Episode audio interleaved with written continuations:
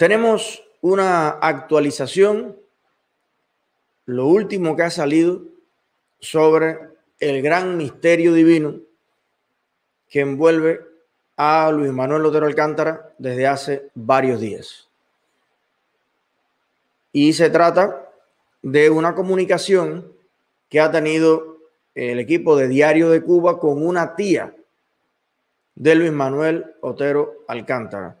Fíjense que yo estoy escuchando mencionar tíos, tías, tías. En realidad no, no le he puesto cara a muchos de estos familiares. He estado hablando con personas cercanas a Luis Manuel desde el punto de vista del activismo. Y muchos de ellos me dicen que nada de esto es confiable, que en honor a la verdad, Luis Manuel nunca ha podido contar mucho con su familia, mucho o nada, y que hasta que no hable Luis Manuel, aquí no se sabe nada. Estos mensajes, todos los mensajes que hemos tenido desde algún familiar de Luis Manuel, con mi respeto para ellos, porque no los conozco, pero da la casualidad que dicen exactamente lo mismo. Una palabra, dos palabras, y bueno, hay que escribir un artículo de la palabra o de las dos palabras.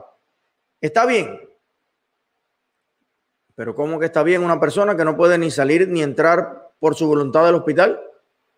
Que no se puede comunicar, que la información que nos llega de dentro del hospital, así mismo literalmente, es que pareciera que tienen allí al Chapo Guzmán.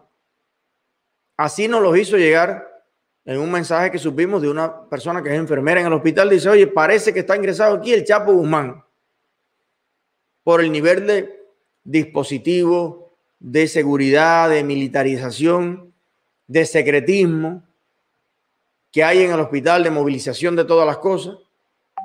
Entonces, si todo está bien, si todo está normal, si Luis Manuel está estable, si estaba sentado en la cama, bueno, ¿por qué no aparece Luis Manuel? Ya hoy es martes. Los hechos a él se lo llevaron, ¿fue el viernes o el sábado? Creo que el viernes, lo raptaron de su casa. Miren cuántos días han pasado. Ya ahorita hace los mismos días que estaba en huelga de hambre que que está en el hospital. Y realmente no se sabe nada de Luis Manuel. Porque estos familiares que lo han ido a ver no se sientan frente a una cámara o frente a un periodista o frente a un reportero independiente y le cuentan todo. ¿Cómo son los pasos para llegar a Luis Manuel? ¿Quién lo autorizó? ¿Quién lo llevó allí? ¿Qué dice Luis Manuel? Luis Manuel no envía ningún mensaje con nadie.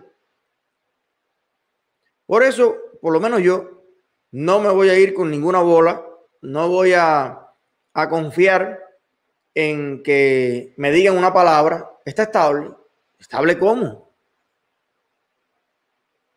Entonces, para mí, hasta que no vea a Luis Manuel y hasta que él no explique la situación, no sé nada de Luis Manuel. Eso es lo que, lo que hay para mí hasta el momento. Bueno, señores, la represión en Cuba está en un punto en el que ya no pocas personas lo equiparan con la primavera negra del 2003. Incluso en algunos aspectos está peor.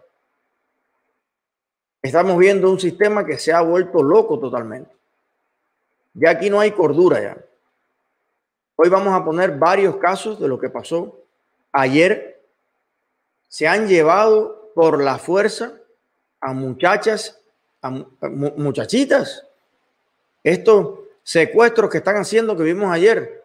A mí ya se me confunden tantos nombres, Camila Lobón, Carolina, son muchachitas. Y cuando yo vi al policía, más todas esas personas tratándolo de meter en la patrulla. Señor, esto es una cosa loca realmente. Andan locos, esa es la palabra.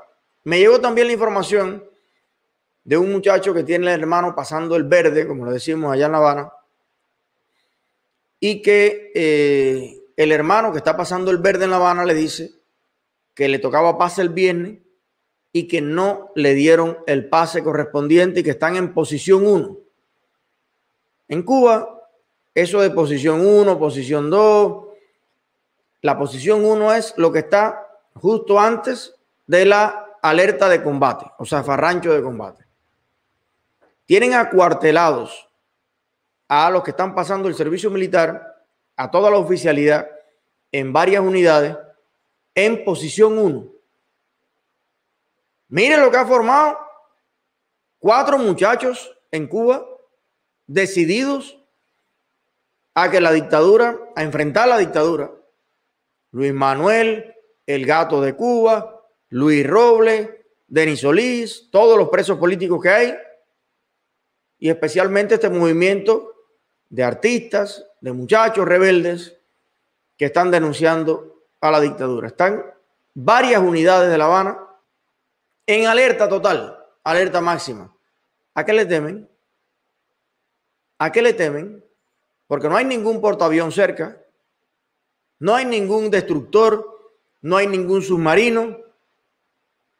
Lo único, a lo único que yo estoy mirando que le temen cada día más es a que el pueblo se tire a la calle. Y si ellos están tomando todas las medidas porque tienen el oído en la calle y saben que esa posibilidad, ese día, se acerca minuto a minuto. Un estallido social en Cuba es prácticamente inminente en la situación represiva, en la situación de miseria que los comunistas han llevado a todo el territorio nacional.